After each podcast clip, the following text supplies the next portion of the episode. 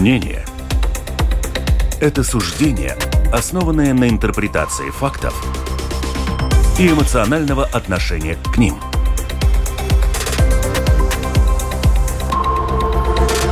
Открытый разговор с Ольгой Князевой на Латвийском радио 4.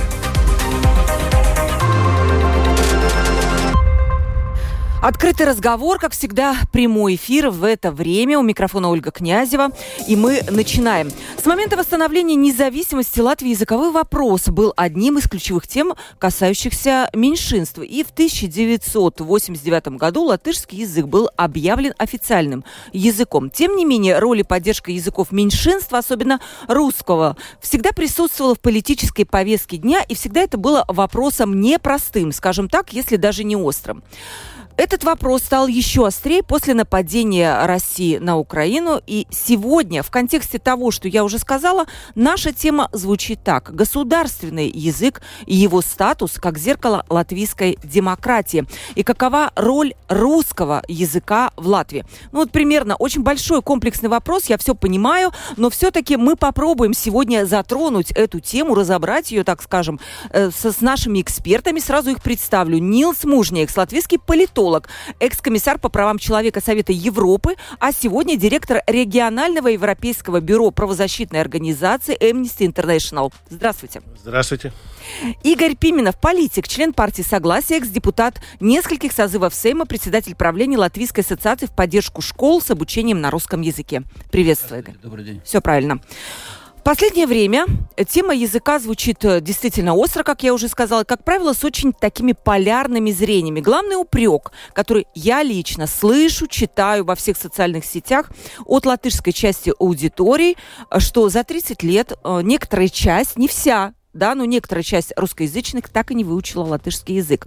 Что говорит, как считают эти люди, об отношении к Латвии в целом? Поэтому сейчас, наверное, так остро встал вопрос э, продления видов на жительство для некоторой категории э, граждан России, которые долго живут в Латвии, что они как бы им нужно сдавать вот на эту категорию языка, и они сейчас находятся в некотором стрессе и шоке. Но вопрос, как так получилось, на, на ваш взгляд, что действительно живущие в Латвии люди, которые живут здесь 30 лет и больше, не знают до сих пор латышского языка? Игорь, может быть, с вас начнем. Это касается, по всей видимости, я даже уверен, касается людей, э, как сейчас говорят, 65 плюс. То есть это фактически мои ровесники. И, и еще старше. То есть тем, кому уже за 75, а ближе к 80. Э, кроме того, вот вы перечислили много обстоятельств, которые сейчас, э, сказать, у, у всех на языке. Все об этом говорят, все это обсуждают в связи с э, ну, угрозой высылки тех пенсионеров, граждан Российской Федерации, которые не сдадут соответствующий экзамен на знание государственного языка в отведенные этим летом сроки. А, между тем, эти люди как раз, их ничто не обязывало, по большому счету, владеть латышским языком. Да, у них постоянный вид на жительство, но они россияне. И то, что они знали или не знали латышский язык, по большому счету, Э, на мой взгляд, упрек наименее э, убедительный по сравнению с теми, кто живет в этой стране, кто связал э, с Латвией свою жизнь, кто родил здесь своих детей, воспитывает, а сам и связывает э, с, жизнь своих внуков с Латвийской республикой. Утверждаю, без ссылок на статистику, потому что просто в моем распоряжении сейчас нету, что огромное большинство э, этих людей, о которых мы сейчас говорим, э, говорит по-латышски, может быть, не говорит бегло, э, не может э, подолгу рассказывать о том, чем занималась, занимается, что-то обсуждать, но хорошо понимает и простые разговоры поддерживать может. Больше того, новые поколения молодых людей, латвийцев, э, русских, русскоязычных, из русскоязычных семей, те, кто говорят дома на русском языке, практически все говорят на латышском языке. Но проблема в другом. Можно э, обеспечить э, тем или иным способом, э, добровольно или принудительно, э, владение латышским языком, но будут ли эти люди охотно говорить на нем, или они будут избегать его использовать, это гораздо более серьезная Эм, проблема, которую как-то мало кто задумывается из тех, которые проводят государственную политику теперь. Почему они могут избегать этого? Почему? По каким По причинам? причинам? Вот, ну, назовите несколько. А, Ну, я выношу за скобки тех, кто просто, возможно, будет стесняться использовать его в повседневности ровно потому, что у них нет повседневной языковой практики на работе или в семье, естественно, в учебе, они преимущественно по-прежнему используют тем языком, которым они их воспитывали в семьях с молодых ногтей. А другая причина заключается в том, что государство, э, по моему глубокому убеждению, за последние 30 лет сделало очень много для того, чтобы просто оттолкнуть Э, большую часть э, латвийских соотечественников от латышского языка и в том числе и от государства. Это тема отдельного разговора, я готов ее продолжать, но последние события, скажем, последнего года, драматичные, а для наших южных соседей трагичные события, а, э, существенно ухудшили отношения русскоязычных латвийцев – государственной политики Латвийской Республики. Я могу перечислять эти события, я полагаю, наши слушатели, и вы, Ольга, тоже, и Нил хорошо понимает, о чем я говорю.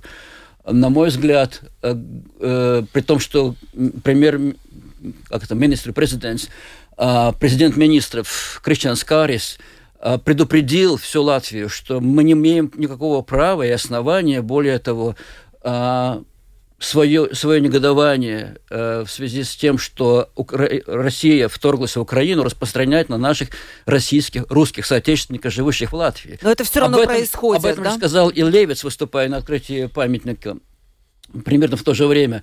Э, э, это, безусловно, был хороший знак, и многие его восприняли как должное, как мудрость государственной политики, но между тем государственная политика, так скажем, среднего уровня – на уровне парламентской риторики пошла совсем в другую сторону. И больше того, решения, которые приняты, были приняты всеми еще в семье прошлого созыва, э, которые э, добивались сноса советских памятников, были для большого количества латвийцев просто унизительные. Вот это обстоятельство э, представители националистического крыла латвийской политики просто не желают внимания принимать. По моему убеждению, более того, они этого добивались. Другое дело, что это было по разным обстоятельствам невозможно. Латвия проводила другую политику совершенно в области интеграции общества. Теперь когда Россия, ну, в общем-то, страна, на которую можно, могли полагаться э, русскоязычные жители Латвии в возможной защите их прав, находится э, в таком положении, когда никто несерьезно с ней не собирается разговаривать. Да, это, хор- это хорошая тема. Надеяться, надеяться на эту поддержку нельзя никаким образом. И этим воспользовались.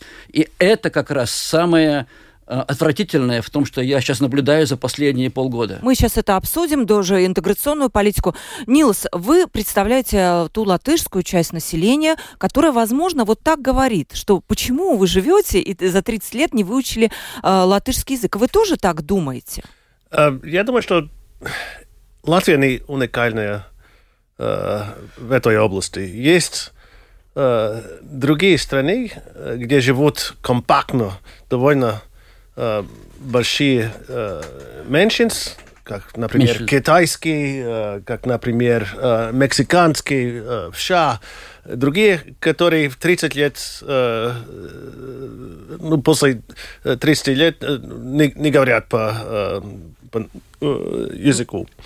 Э, в Латвии, я думаю, что очень много что изменилось. Э, если мы посмотрим на данные Э, последних э, э, как, исследований? Таутскайтс, да. А, да. Перепис, населения. перепис населения в 89 году только 23% или 22% русских сказали, что говорили по-латышски. Я думаю, что сейчас может быть 20%, которые не говорят по-латышски. Так изменения в этой области были огромные с какими методами и кнут, и праник.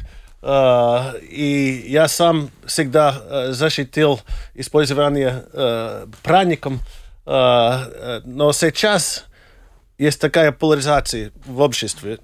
И во время войны ожидать, что будет какая-то терпимость, очень трудно. Я боюсь, что Путин убил право нацменьшинств постсоветском пространстве за долгие годы э, и уничтожил э, уважение права наций.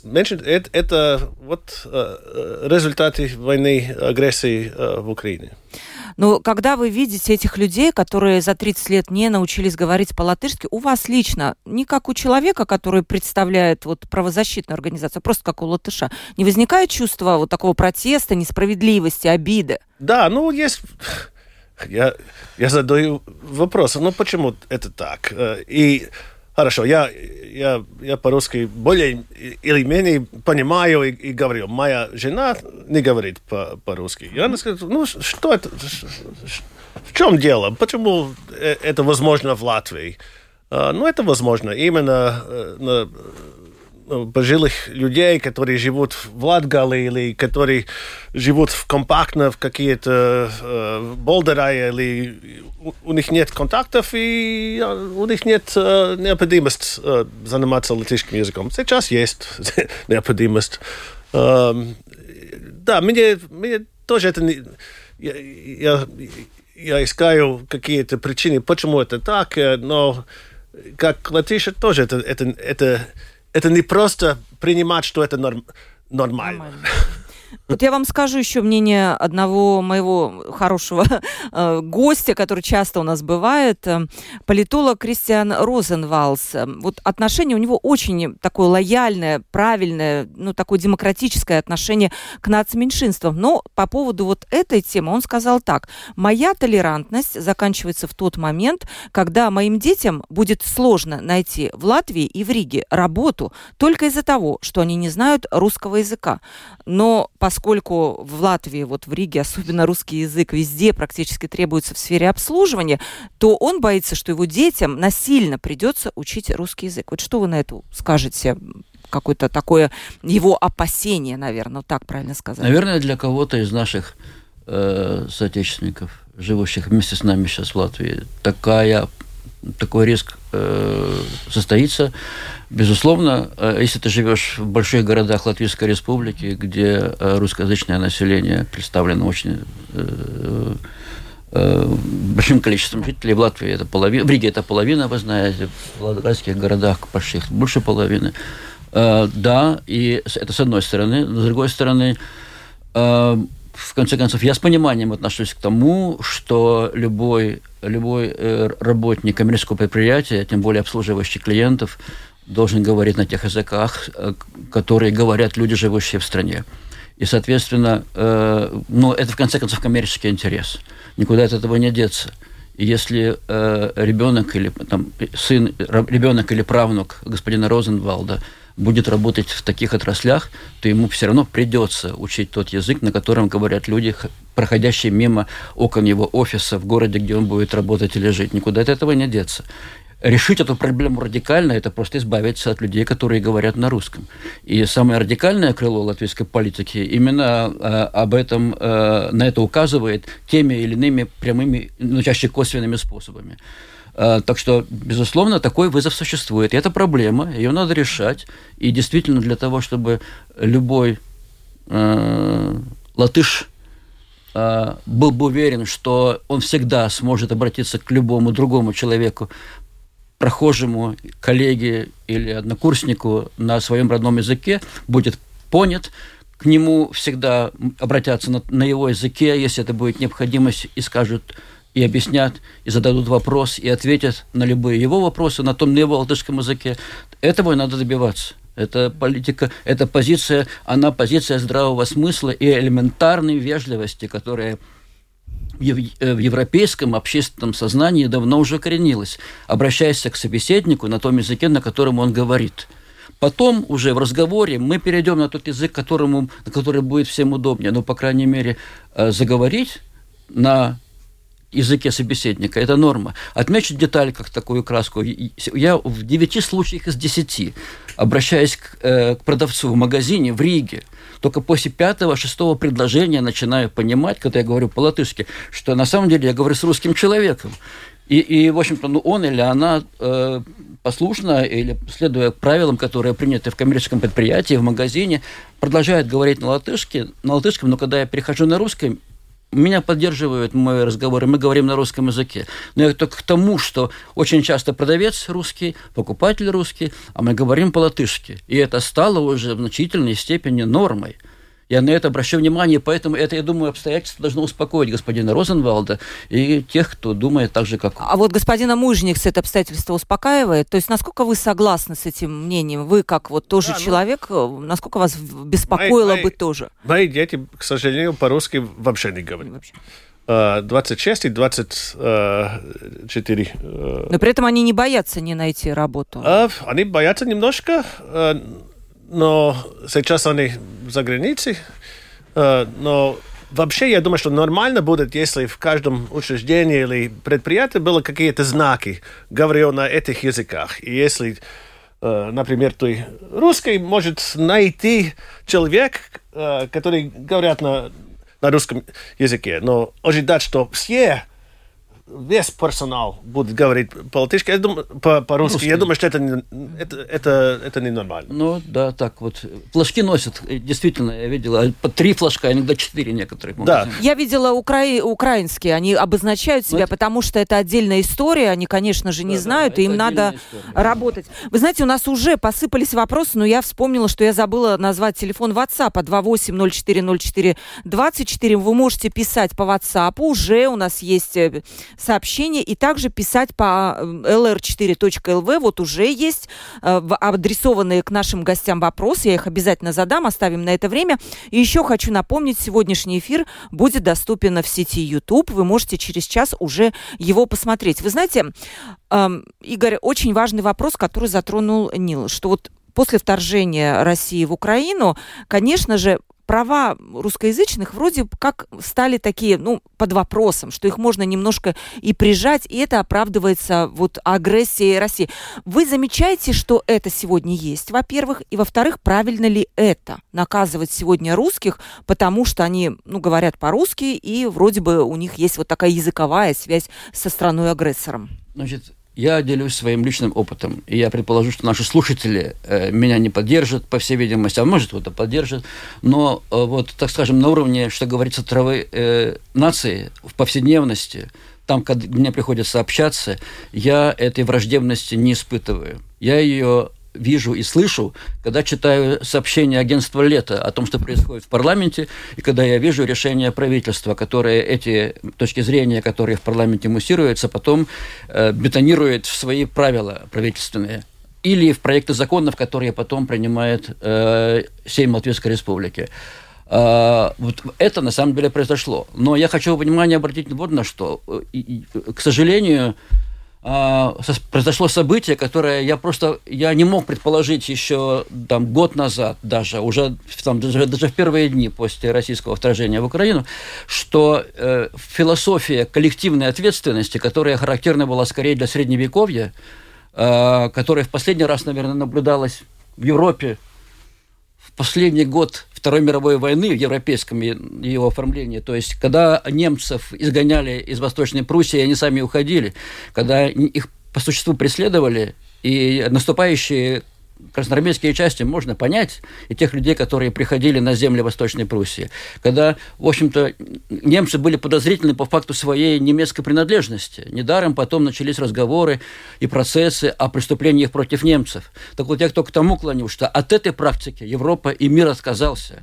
Коллективная ответственность – это порог, который вроде бы в цивилизованном, демократическом государстве недопустим ни под каким видом. Вместе с тем, то, что произошло после, происходит несмотря на заверения господина Левита и господина Каринша в Латвийской Республике, в частности, и в верхних эшелонах внешней политики, в частности, в отношении россиян, которые хотели перебраться из России, напавшей на Украину, сюда, в Латвию, по-моему, как раз демонстрирует, что принцип коллективной ответственности у нас взят на вооружение самыми высокими авторитетными э, государственными учреждениями и политическими институтами Латвийской Республики. На мой взгляд, это отвратительно. Причем это происходит не только в Латвии, но во всей Европе. Судить по делам каждого, а не по факту какой-то имманентной э, особенности русский, не русский, говорит на русском языке. Будем судить по форме носа, господа, по цвету волос, если дальше пойдем таким же образом. Вот это, на мой взгляд, чрезвычайно да. важно, и это надо остановить. Да, э, Нил, такой вопрос. Все-таки все правильно Игорь говорит, но нельзя все-таки не упомянуть. Я пытаюсь встать каждый раз на другую сторону, чтобы создать некий баланс. Не упомянуть, что все-таки влияние России на латвийских русских и российских средств массовой информации было очень велико было, да, мы не будем с этим спорить.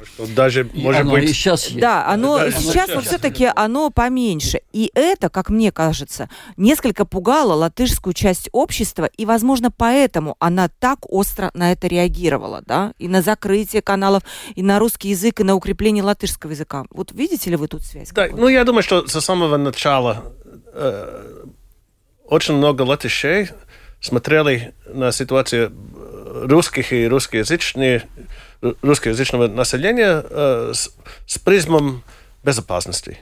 Э, это было во время э, независимости, когда ну, во время референдума э, была довольно большая часть русских, которые голосовали против. Было тоже те, которые были за. Был интер... Референдум о госязыке вы имеете в виду? Нет, нет. нет? референдум о независимости. А, независимости, это да. Оптовый, это было просто. Да, ну просто, да, обзоры. Так, так он назывался.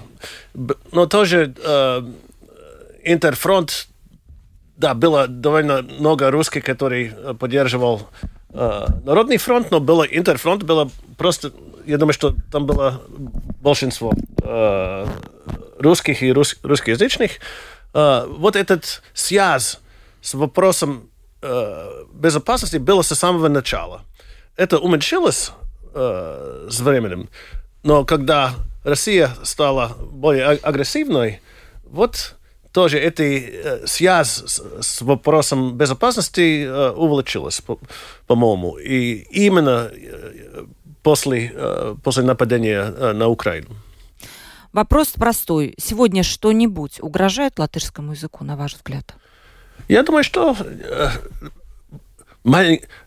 И надо усилять то, то, его. Что, э, ну, демографический, демографический, демография угрожает э, латышский язык, потому что латышей все меньше и меньше. Я думаю, что э, э, это самый, самый, самая большая угроза. Я думаю, что сейчас э, даже не может сравнивать ситуацию с госязыком сейчас и 30 лет назад. Я думаю, сейчас что... лучше, конечно. Да, лучше. Да. Думаю, Английский, гораздо... возможно, угрожает, русский, какие-то еще. Не видите? Потому что некоторые политики уже говорят о том, что нам даже не русский язык угрожает, а нам угрожает английский. И латышская молодежь между собой общается на английском языке. Да, и через 50 лет будет китайский. Но я думаю, что сейчас, даже сейчас есть люди, которые живут в Латвии, которые не говорят ни латышский, ни русский. Например, все эти иностранные студенты, которые сейчас работают э,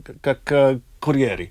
Э, Болт и Волт. Э, я даже некоторых раз э, столкнулся с тем, что только по-английски говорят. Но это не угрожает латышский язык. Нет, да? По-моему, самое главное, что есть, э, что латыши говорили по-латышски, э, и что было какие-то нормальные образования на латышском языке, и что было программы обучения латышского языка для тех, которые хотят заниматься латышским языком.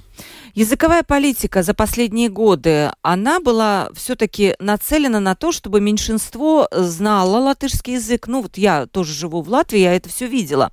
Но был ли там, Игорь, вам вопрос э, не только кнут в виде каких-то языковых проверок, еще чего-то, но и пряник? И вот еще поступил примерно такой же вопрос. Почему, от нашей слушательницы, почему было не сделать так, чтобы 30 лет назад максимально вовлечь этих людей в изучение латышского латышского языка, предоставить им бесплатные курсы, но по сути и сейчас курсы эти, их нету, и нужно выбивать с боя. Может быть, здесь где-то была проблема. Ну, тоже вот вам такой вопрос. Ну, знаете, это серьезный разговор, и он касается не только политиков, он касается нашего общества. А, это, э, причем говорить тут надо очень аккуратно, чтобы не высказываться голословно. Я могу говорить только о своих личных наблюдениях и несу за это ответственность. А, вне всякого сомнения, э, то, что называется этнополитикой, политика укрепления латышского языка, эта политика должна быть государственной, э, и она должна способствовать э, овладению латышским языком значительно большим количеством жителей Латвии, которые не являются, не, не относят себя к латышской этнической группе. Вот так я наукообразно выразился. То есть не латыши, естественно, должны говорить на латышском языке, как на своем втором языке, живя в этой стране. И это норма. Если живешь в Португалии, говори на португальском, в Узбекистане, на узбекском, в Латвии, значит, на латышском, кем бы ты ни был, русским, англичанином, американец, который сюда заезжает больше, чем на один год, он тоже ставит перед необходимостью владеть латышским языком. Это, я считаю, в порядке вещей. А мне кажется, что э, поли... вот те 30 лет, которые вы упомянули, э, в общем-то, прошли не самым лучшим образом и не самым эффективным образом были использованы для того, чтобы мы все говорили по-латышски, в значительной степени э, по вине государственной политики – я тут готов подробнее, э, тем более в присутствии Нила Мужникса это будет особенно интересно рассказывать, потому что он был один из тех, который да. стоял у да. основ интеграционной э, политики интеграции общества. Я думаю, еще мы к этому подойдем во время нашего разговора, э, или уже подошли. Э, и это было правильное направление – и тогда речь шла о том, что общество должно консолидироваться на основе мультикультурализма, что должно э, главенствовать в образовании всех, не только русских, но и латышей, э, межкультурное образование. Но эта политика встречалась в штыки а как раз к крайне националистическим э, политическим направлениям латвийской государственной политики. И надо признать, это направление, оно поддерживалось достаточно большой группой латвийского населения, ну, латышей в первую очередь. А, почему так произошло? Об этом надо говорить, вспоминая историю, как складывался латышский этнос, латышская нация, каким образом становилось латвийское государство, а, в какой степени ксенофобия была реально а, прыжковой доской для многих ныне э, властвующих политиков. Эта ксенофобия складывалась не десятилетиями, а даже столетиями. И чтобы ее преодолевать, нужна была бы соответствующая государственная политика. Но именно в этом направлении государственная политика действовала очень робко. И в значительной степени это позволило политикам-националистам, это слово перестало быть каким-то уже ругательным я его избегал раньше применять, теперь это является уже само собой разумеющимся. Это тоже показывает о том, до, до, до чего мы дожили. А, это позволило им а, мобилизовать свой электорат и каждый раз перед выборами, обостряя этот вопрос меж, меж, э, межэтнического отношения, добиваться успеха. Вот позвольте мне перебить. Вот те политики, о которых вы сейчас говорили, у них исторически не больше 10% голосов. Как так получилось, что вот эти 10% партии с 10% голосами в принципе определяла, определяла вот эту эм, направленность, вот эту политическую? Очень простое объяснение. Почти э, арифметическое объяснение. Я был этому свидетелем несколько раз за вот те 13 лет, когда я был депутатом Сейма. Как, э, национальное объединение всегда брали в коалицию Э, только за тем, чтобы создать коалицию, которая, была, карта предста- которая была представлена большинством голосов в Сейме, чтобы получить доверие от парламента, чтобы потом э, добиться создания устойчивого правительства. И национальное объединение этим пользовалось и выдвигало все более и более радикальные условия. Конкретный пример – начало октября 2017 года, когда, в начале, э, когда они стали э, сообщать о том, что готовят серьезные поправки в законе образования, предполагавшие уже тогда прекращение образования на русском языке в Латвии. И причем там речь уже не шла о языках национальных меньшинств, все понимали, что речь идет о русском. Их опередил господин Шадурский – ну, просто это тоже какая-то была внутри политическое э, столкновение, о котором говорить сложно, я там не был свидетелем. Но в любом случае, тогда было... А это было правительство Марица Кучинского. Э, речь шла о том, что национальное объединение просто может покинуть коалицию, и правительство развалится. Чтобы сохранить коалицию, э, им пошли навстречу, и предложение господина Шадурского, который формально не принадлежит национальному объединению, а принадлежал к новому единству, было поддержано и законопроект о существенном сокращении образования на русском языке в, основном, в основной школе и прекращении образования в средней школе был сформирован, передан в Сейм, и после баталии там, с трех чтений был принят. Это, если бы, эм, условно говоря, тогда национальному объединению бы поставили шлагбаум перед этим намерением, я полагаю, возможно, правительство бы действительно не устояло, но в конце концов есть и другие партии, которые бы могли бы создать более устойчивое правительство. Но, но постепенные, постоянные уступки наиболее радикальному крылу, правому крылу латвийской, наци... латвийской политики привели к тому, что то, что происходит теперь, стало хорошим тоном не только в национальном объединении, но и в других я, партиях. Да, я вот к этому и веду, что это не только там вот мнение было ли позиция, скорее, национального объединения, потому что у них 10% это никогда в жизни не прошло бы, если бы у них не было поддержки. Не, что вы думаете по поводу вот этого 30-летнего периода, о котором сказал Игорь, по сути? Он считает, что ну, фактически можно сказать, что был провал интеграции? Так считает господин Левит, его можно процитировать. Но я полагаю, это не так. На самом деле были очень серьезные, были наработаны серьезные документы, были достигнуты серьезные отношения Э, на, на политическом уровне, в отношении политики интеграции, была серьезная поддержка в обществе. Как раз, э, я помню, по, по тем временам сопротивление этой политике я, вас, я Это... чувствовал и со стороны, условно говоря, латышских националистов, и со стороны так называемых русских патриотов, которые говорили, что э, ну, ну, ну, они были да. теми самыми отголосками, на которые теперь пальцем показывают, говоря о Российской Федерации. Не, ну вы были вот тоже, вы были таким главным интегратором в то время. Как вы думаете, думаете, почему все пошло куда-то вот не туда, как изначально задумывалось? Я думаю, что балтическая элита никогда не была единая, единая э, не было, не было такой, я, не было ясно, что они хотят, э, потому что э, и, и вот когда я был министр, это было уже давно, 20 да, лет да. назад, мы не были с, с разных сто, сторон.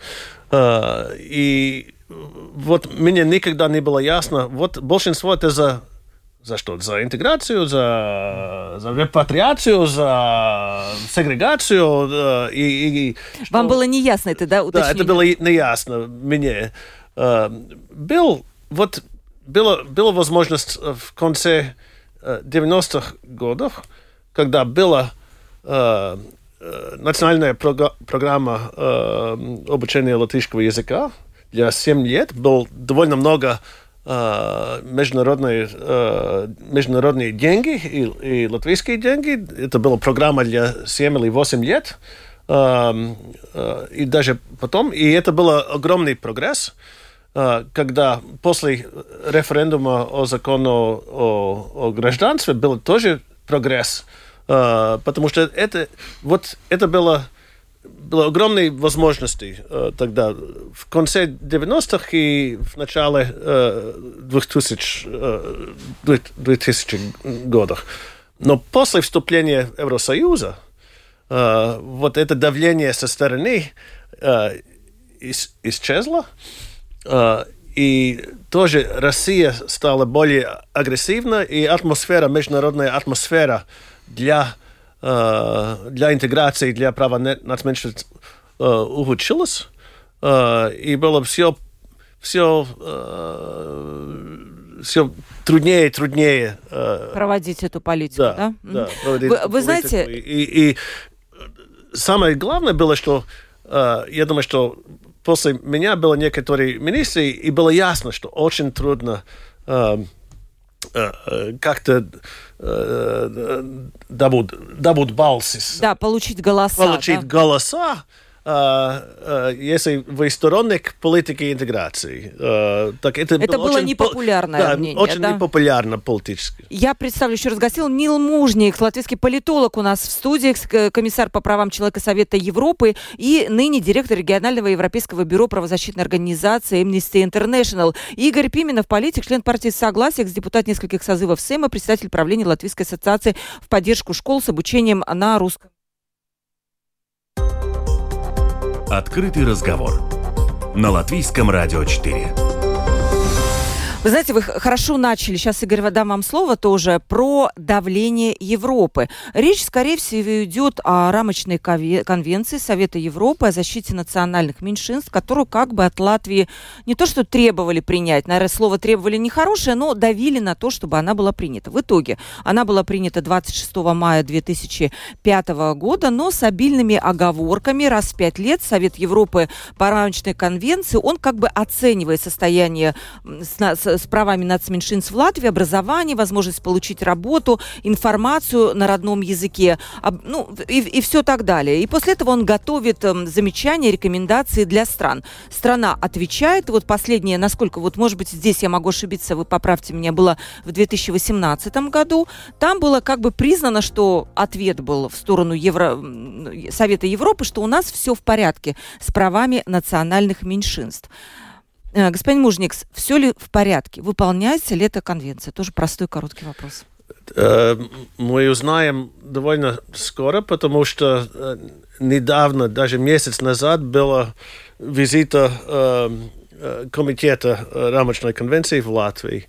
Я я с ними встретился, и был очень интересный разговор. Какие будут их выводы, да. не знаю. Но последний доклад был довольно критический. На что главное? Мнение о Латвии. Угу. Именно по поводу образования на языках нацменьшинств, именно не только образование, но тоже о ситуации ромов или цыганов да. и, и маленьких нацменьшинств.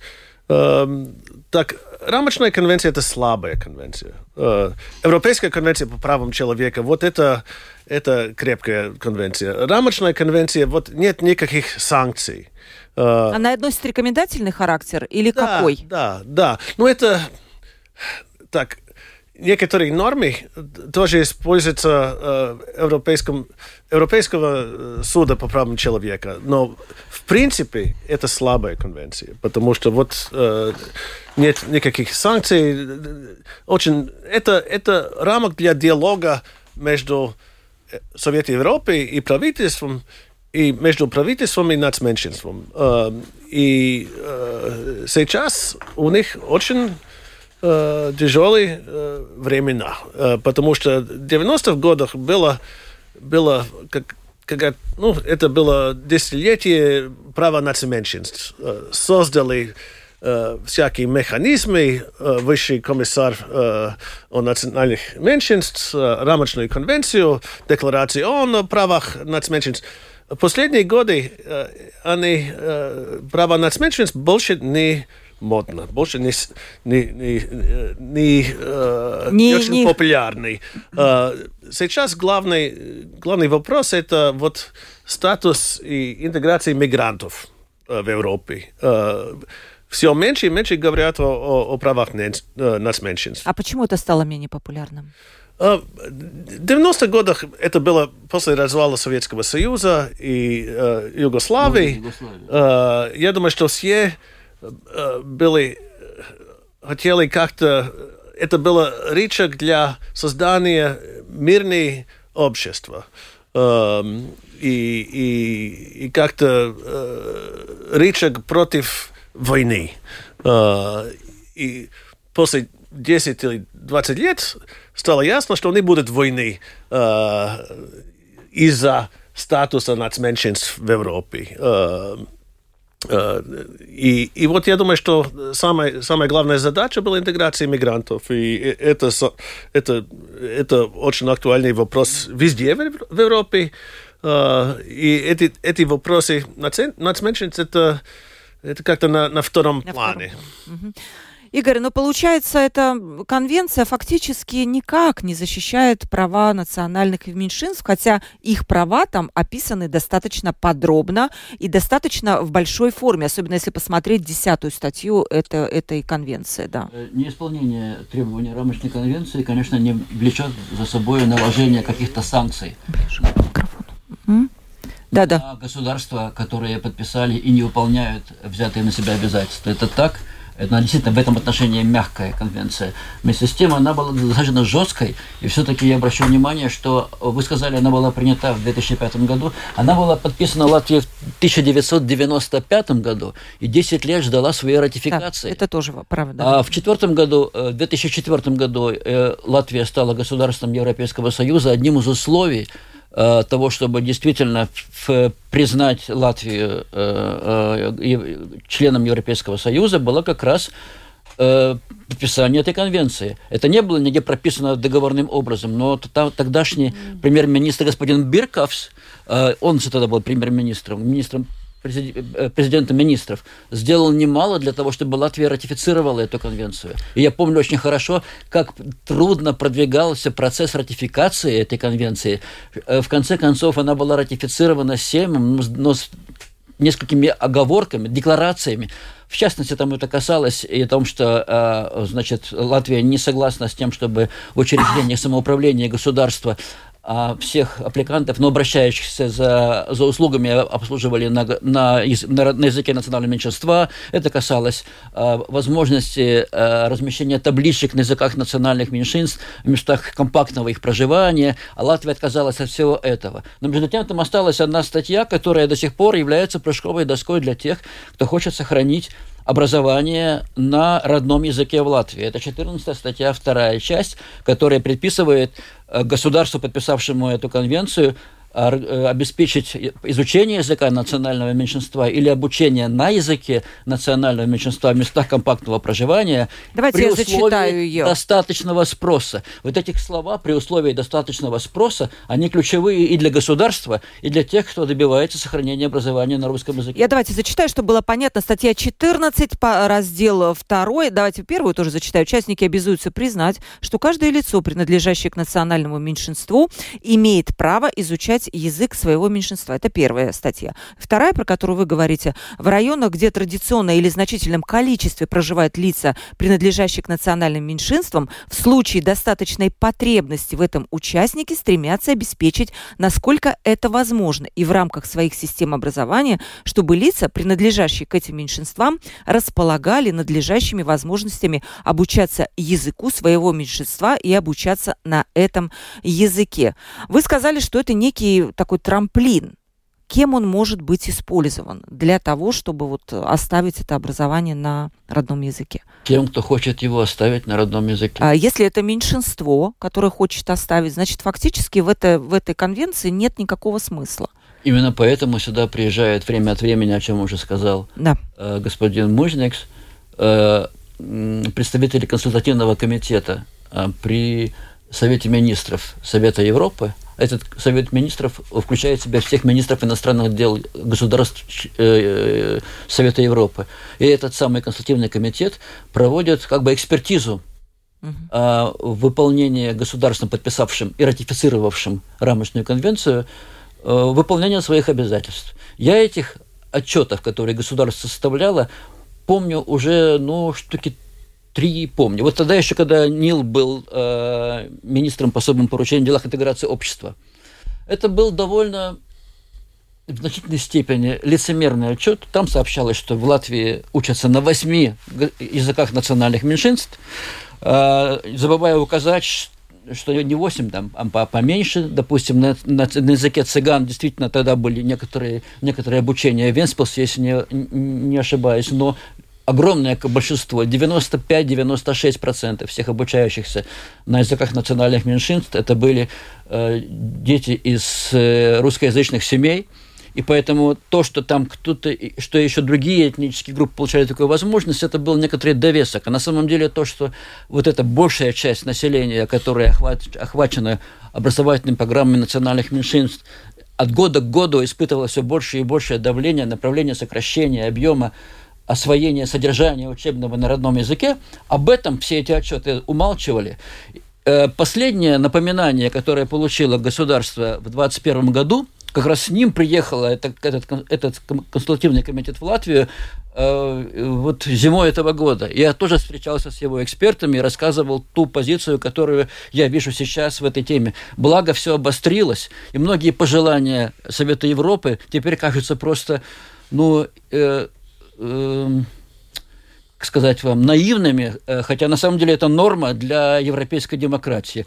Ну, например, э, а спрашивают, вот мы, они спрашивают э, правительство и спрашивали нас, которые пришли как эксперты на, их, на встречу с ними. Вот мы предлагали государству Латвия обеспечить процесс интеграции общества как двустороннее движение – то есть не только э, сближение ну, обеспечивается представителями тех латвийцев, которые относятся к национальным меньшинствам, но и большинством населения, majority population, это называется латышами. Эта вот двусторонность этой интеграционной политики была выброшена напрочь э, в 2011 году, когда во главу политики интеграции было поставлено требование главного как главного гаранта интеграции общества, укрепления позиции латышского языка. А это неправильно разве, Нил? Формально. Гла главное, да, вот это вот то, что сказал Игорь, главный гарант стабильности, сплоченности общества – это укрепление латышского языка. С такой же формулировкой переводятся школы на латышский язык. И, кстати, напомню, тут э, общественные средства массовой информации с 2006 года прекращают вещать на русском языке. И главная тема – это укрепление латышского языка «Венота информация стелпа». Это называется так. Вы, как правозащитник, защитник, считаете, что ну, как бы все в порядке, все правильно делается? Э, я боюсь, что мы, э, Латвия не использовали все каналы, чтобы говорить со всем населением. Э, например, я всегда поддерживал общественное радио и телевидение на языках нацменьшинств, потому что, по-моему, это почти единственный канал, Нет. когда говорит, э, когда можно, возможно говорить э, с этими людьми. И через СМИ, и через э, систему образования. Я думаю, что проблема, проблема э, огромная, потому что все люди привыкли э, жить отдельно. Э, и, и как, как жить э, вместе очень, очень трудно. Как работать вместе, как учиться вместе, как сотрудничать, сотрудничать э, это вот у нас есть эти старые традиции сегрегации в Латвии. И, и я боюсь, что никакая-то конвенция не... Не исправит, да, не ситуацию? Исправит. Только мы сами внутри Латвии можем это да. когда-то понять? Я, по-моему, да. Я думаю, что сейчас э, ожидать, что какое-то давление со стороны будет решать наши проблемы, это нереально. Я думаю, что э, и надо тоже смотреть на проблему интеграцию. Это проблема поколения. Э, это очень медленно как-то изменяется. Мы видели это в области языка, мы пока не видели это э, огромный прогресс, например, э, вопрос об истории, о геополи геополитике. Это требует времени, и, может быть, это никогда не будет совершенно. Надо все время работать, и пока я не, я не вижу такие политики, такие министерства, которые занимаются этой проблемой. Этой проблемой, это, кстати, да, это очень хорошая тема. Я очень извиняюсь, Игорь, я понимаю, вам есть о чем еще говорить и говорить, но я, у нас осталось три минуты, я хотела бы все-таки дать людям глаз народа, которые все-таки нам старались, писали, да, в студию. Добрый день, э, студия. Я гражданка России с 2011 года. В 91 году голосовала за независимость Латвии. Сейчас меня заставляют заполнять анкету, в которой есть вопросы об Анессе Крыма, о том, как я отношусь к НАТО. Мне 67 лет, я никак не отношусь ни к НАТО, ни к Крыму, я не историк. Зачем мне вообще об этом знать? Я просто люблю Латвию, хочу здесь жить. Это глаз народа, да? Ну, анкеты действительно, там 16 страниц. Эм, Зачем людям, э, пишет наша следующая слушательница, у которых есть постоянный вид на жительство, и аплоициба на знание латышского повторно сдавать латышский язык для подтверждения лояльности? И значит ли это, что человек, который не владеет языком, не лоялен Латвии? Ведь это не так, пишет наша слушательница. Анатолий пишет, был в Каунасе, молодежь э, рус, русского языка не знают, пришлось общаться на английском языке. Я думаю, что у нас будет литовский сценарий. Um, а почему, а, да, Норман пишет, почему государственная вообще политика должна прогибаться под интересы русскоговорящие. Э, трудоспособные все говорят, кто хуже, э, кто лучше, но согласен, пенсионеров трогать не надо.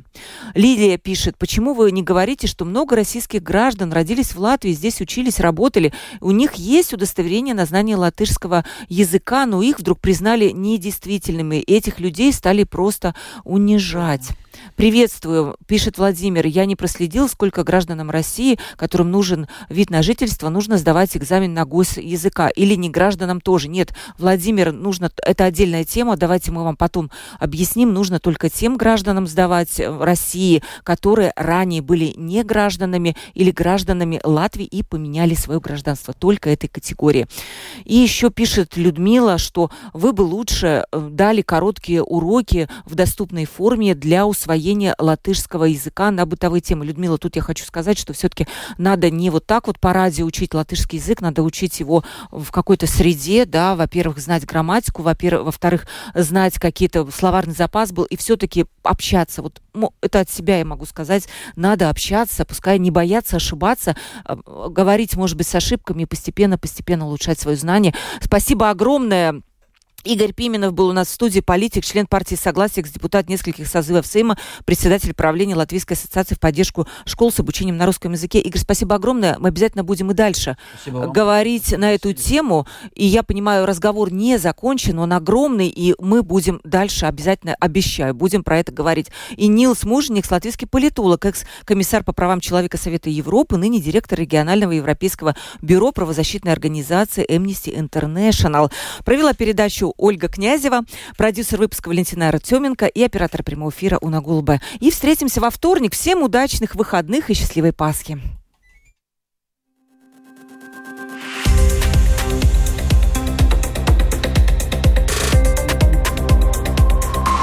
Открытый разговор. Площадка для обмена мнениями по самым важным темам с Ольгой Князевой на Латвийском радио 4.